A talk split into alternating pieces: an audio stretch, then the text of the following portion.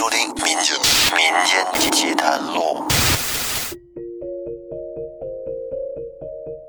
大家好，欢迎收听由喜马拉雅独家播出的《民间奇谈录》，我是老岳。这一期我要给您讲的这个故事啊，和一个非常可爱的玩偶有关，Hello Kitty。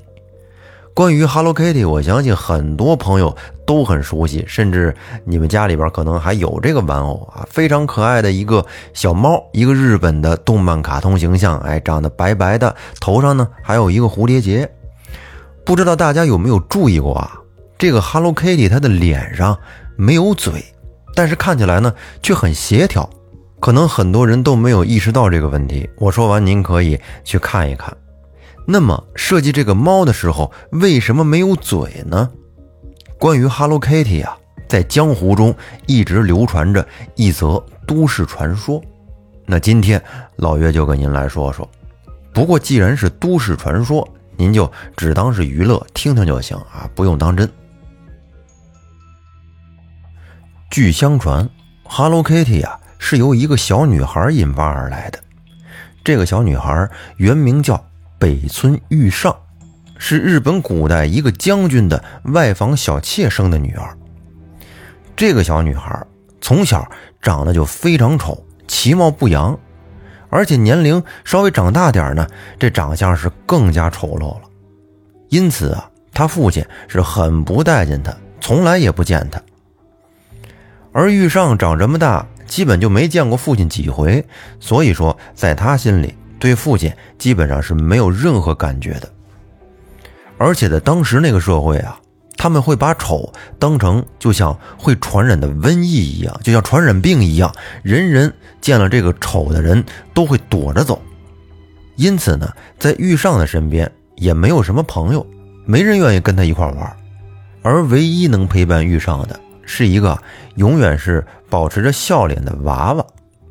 不管怎么样。每天晚上，玉上都会抱着这个娃娃睡觉。您可能说了，他妈呢？他妈怎么不来陪他呀？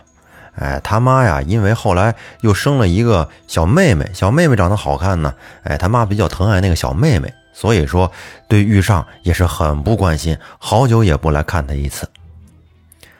后来不幸的是，玉上终于在十五岁的时候，正值花样年华之际，因为自卑与厌世。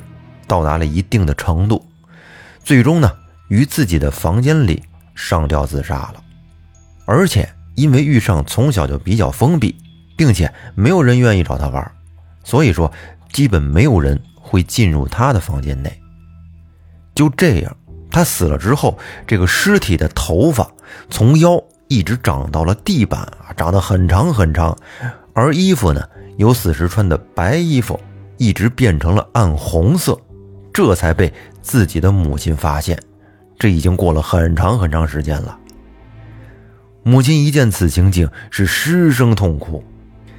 在处理完玉上的后事之后，母亲一直无法忘记她当时见到玉上的那个情景。她很自责，她将这一切都揽到了自己的身上。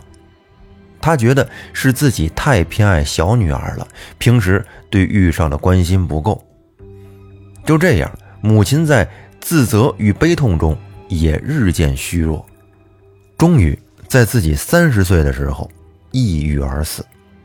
临走前，这个母亲也依然抱着那个娃娃，她仿佛是认为抱着这个娃娃，自己就会跟着女儿一块儿去。后来，事情在母女的相继去世之下，渐渐的平淡了。不过，总有人在晚上乌鸦啼叫的时候，听到在他们那个院里啊，会传来微弱的声音，说：“妈妈，我真的好寂寞。妈妈，你为什么总是不陪着我？”而传出声音的地方，正是遇上自杀的那间屋子。屋子里面属于他的东西，就只有那个白脸微笑的娃娃了。院里晚上老传出这种声音，那多吓人呐！很多人都很害怕。为了平息人们的恐惧，于是这个将军便派雕工啊，将娃娃的那个脸雕刻成了猫脸。在日本啊，它是以这个猫为吉祥物，而且为了不再让这个娃娃发出声音，将军还命人不准在猫脸上刻出嘴。就这样，这只没有嘴的猫脸娃娃在屋子里面一放就是一百多年。再后来就是锁国政策之后的一连串战争，北村一家都被屠杀，当然也被抢夺了家里所有的一切。就这样，身为洋人眼中的古物，这个娃娃就被辗转的卖到了各地。这只近百年的娃娃被公布于世，但是它的故事却很少有人知道，因为这个娃娃很可爱，它的样貌比较讨巧。所以赝品也是极多的，流传于世界各地。但是普通人收藏它，只是由于它可爱乖巧的外形啊，故事一般人都不知道。那么这个猫形的娃娃就是后来的 Hello Kitty。我刚才说的呀，是关于 Hello Kitty 的第一个流传比较广的版本。那下面呢，我再给您说另一个版本啊，这个版本呢比较小众，据说在日本只有小范围流传。相传在镰仓时代，有一位叫绿岩的少女与一名叫夏红的年轻人互相爱慕，俩人搞对象了，并且呢私定终身。绿岩的父亲是北条政村时期的一名大臣家，而夏红则出身贫寒，因此啊，他们两个人的这个婚事啊，遭到了绿岩家族的强烈反对。不过夏红他是个很聪明、很有心机的年轻人，在他得知绿岩的母亲喜好雅乐之后呢，是费尽心思的搜集到当时珍贵的雅乐乐书，献予了绿岩的母亲。哎，当时颇得绿岩母亲的好感呀。后来在绿岩母亲的撮合下呢，这对年轻人是终成眷属。看来讨好丈母娘这招比较好用。后来在两年后的一天。绿岩就发现夏红居然与自己的姐姐梁蛮私通，哎呀，这背叛的滋味可是不好受啊！绿岩当时是心如死灰，雪白的面容一夜之间就成了枯褐色。就因为这件事儿，绿岩抑郁了好长时间，整个人都不好了，性情大变。于是啊，他便开始报复夏红，他怂恿自己的父亲借故。将夏红流放到其他地方，而此时呢，他的姐姐梁蛮已经怀孕了，怀了夏红的孩子，但是梁蛮却尚未婚配呀。绿岩的父亲在知道这个事儿之后，觉得很没有颜面，便将梁蛮偷偷的藏在了后庭中，不让他再与外人接触。随后呢，又命绿岩对梁蛮是日夜监护。后来等到孩子生下来之后，绿岩便将这个孩子给溺死了，并且呢，偷偷的用布缝了一只白色的猫，放在了他姐姐的旁边。等梁满醒来以后，就发现，哎，自己身边怎么没有孩子呀？而是一只白色的布偶猫。绿烟就告诉姐姐说：“不好了，他生了一只猫。”因为这事儿，从此姐姐便长期受到家人的冷落。一个人凄凉地住在后院的草庵里，后院是植满了浓密的榕树，终日雾霭弥漫，幽暗而且潮湿，这个环境就挺让人抑郁的。最终，姐姐梁蛮还是郁郁而终了，死后很久才被人发现，而且他临死前怀里还抱着那只白色的布偶猫。后来过了几年，夏红从外地回来了。回来之后，听说了姐姐梁满已经死了，他是深感惭愧，便一袭白衣，披发垂肩的，在庭院旁的一株古树上吊死了。哎呀，当时的状况是非常凄惨啊！从这儿以后，后庭院落里每到晚上就能听见有凄惨的哭泣声，像极了猫叫，吓得隔壁的一位老婆婆每天晚上是连觉都睡不好。有一天，恰好有一个云游僧来这儿化缘，老婆婆就跟这个云游僧聊了起来，提到了这个事儿。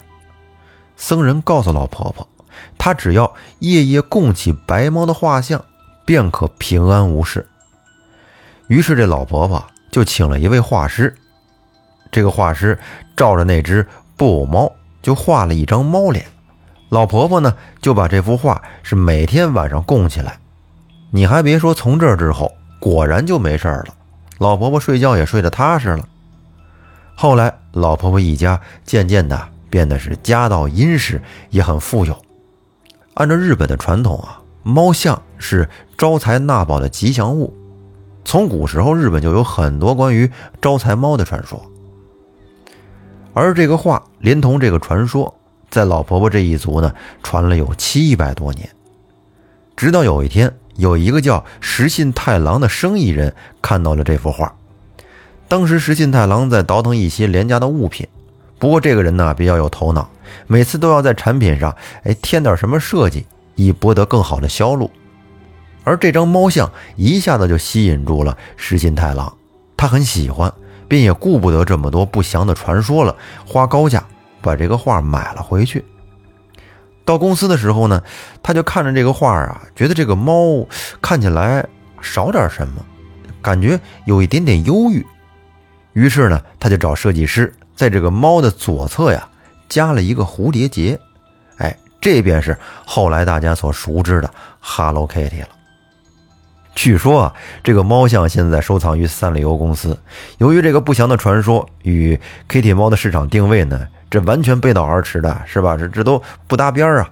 因此，这个画像属于公司的高度机密啊。但是咱也不知道怎么后来又流传出来了。那么刚才所说的这两个，就是关于 Hello Kitty 的一个。